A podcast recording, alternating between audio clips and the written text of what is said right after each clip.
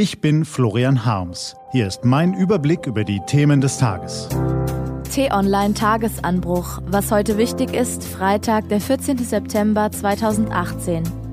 Merkel gegen Maaßen, die Wege der Desinformation und Lob für ausgewählte Spitzenpolitiker. Gelesen von Bernadette Huber. Was war? Merkel gegen Maaßen. Bitte stellen Sie sich für einen Moment vor, Sie wären der Chef oder die Chefin eines großen Unternehmens.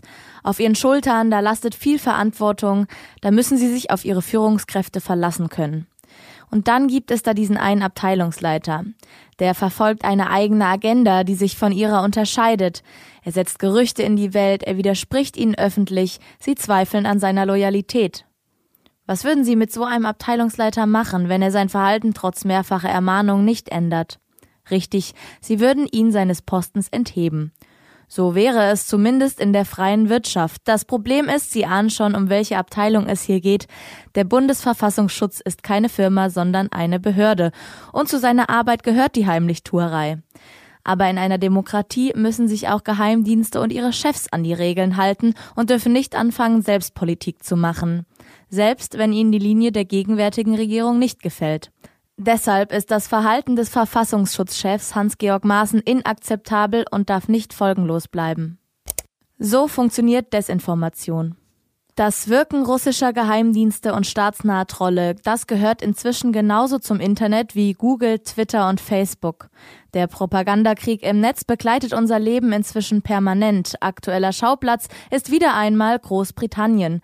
Der Nervengiftanschlag auf den russischen Ex-Agenten Sergei Skripal und seine Tochter hat die Maschinerie der Desinformation auf Hochtouren gebracht.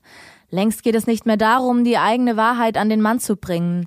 Der schnelle Takt in sozialen Netzwerken macht das sehr leicht. Zwar dürfte fast jedem klar sein, dass ein Nervengift nach der Freisetzung Schutzmaßnahmen erforderlich macht, die man vorher nicht braucht. Trotzdem, ein Foto der zwei Verdächtigen in Straßenklamotten, daneben eines von zwei Spezialisten in Schutzanzügen, darunter die Frage, Männer, die mit hochgefährlichem Gift umgehen, wie viele Unterschiede kannst du finden? Das erntet die Lacher und die Klicks. Desinformation muss nicht argumentieren. Meme, Sarkasmus, Humor garantieren rasche Verbreitung. Eine akribische Auflistung der Beweislage? Hm, eher nicht. Und irgendwas bleibt immer hängen. Was steht an? Die T-Online-Redaktion blickt für Sie heute unter anderem auf diese Themen. Florian Harms spricht drei Spitzenpolitikern seine Anerkennung aus. Glauben Sie nicht, lesen Sie es nach. Es geht dabei um Seehofers schnelle Vertragsschlüsse, Winfried Kretschmanns Reisetagebuch und Gerd Müllers klare Worte.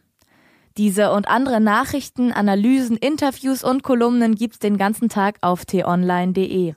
Das war der T-Online-Tagesanbruch vom 14. September 2018. Morgen gibt's den Tagesanbruch am Wochenende mit dem Rückblick auf die wichtigsten Themen der Woche und dem Ausblick auf das, was kommt. Ich wünsche Ihnen einen frohen Tag. Ihr Florian Harms.